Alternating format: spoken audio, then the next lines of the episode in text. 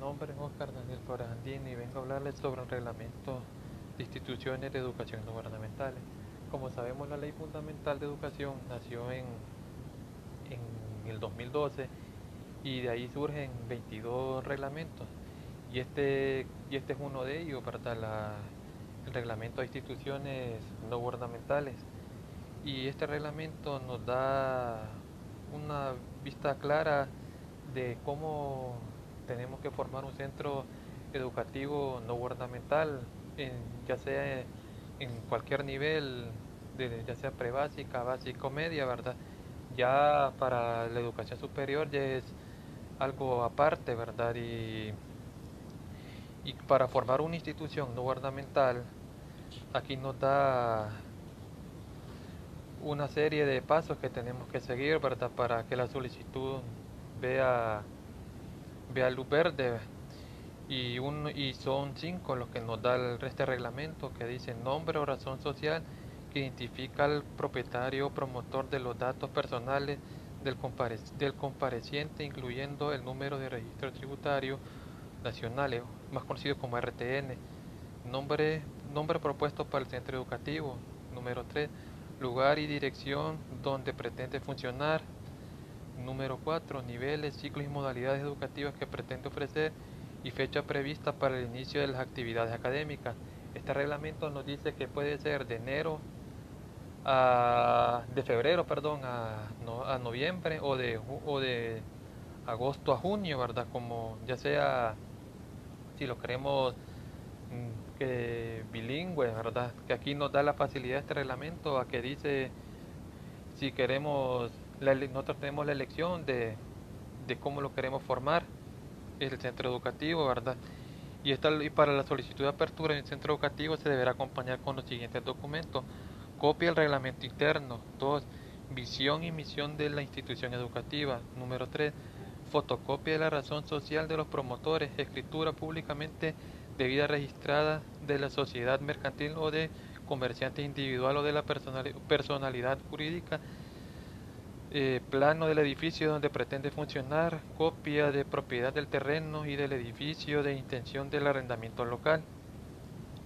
Y también aquí nos dice este reglamento la forma de cómo también nos pueden quitar, ¿verdad? Nuestro centro educativo no gubernamental si, si incumplimos ciertos, ciertas normas que nos da aquí, ¿verdad?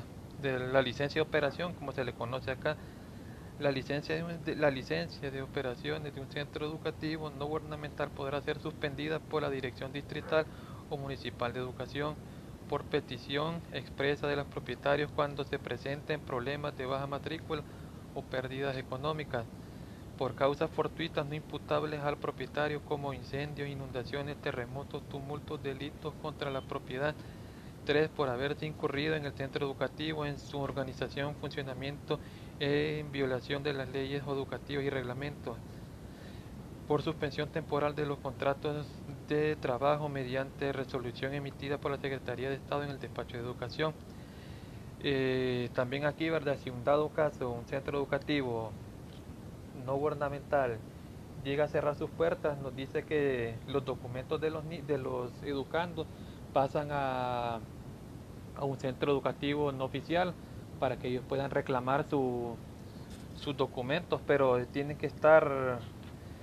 Hay una parte también de este reglamento que dice que si usted, usted cuando a la hora de matricular a, a su hijo en un centro educativo no gubernamental, usted firma una, firma una serie de, de documentos que si en dado caso usted falla eh, económicamente, si no paga las mensualidades al día u otras características que, ofrece este reglamento, dice que de ellos le pueden detener su, los documentos de los de sus hijos, ¿verdad? Si quiere ejecutar ya sea un traslado a otra institución.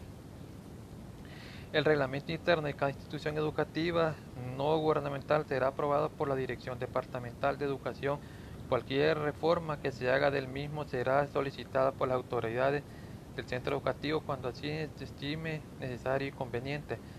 Acá también este reglamento nos dice cómo el, el director es el, la pieza fundamental de, de, los centros educativos no gubernamentales, porque él, él, va a ser la cara, él va a ser la cara visible de la, del centro educativo, del centro educativo y ante las autoridades de la Secretaría de Educación. Y acá también nos dice cómo es la cómo es la modalidad de que, de que un centro de que cómo el centro educativo no gubernamental eh, se encargará de, darle su respectivo pago a los docentes, ¿verdad? Que todo, todo esto surge aparte de la de los fondos que entran son de las, de las mensualidades que los padres dan a la institución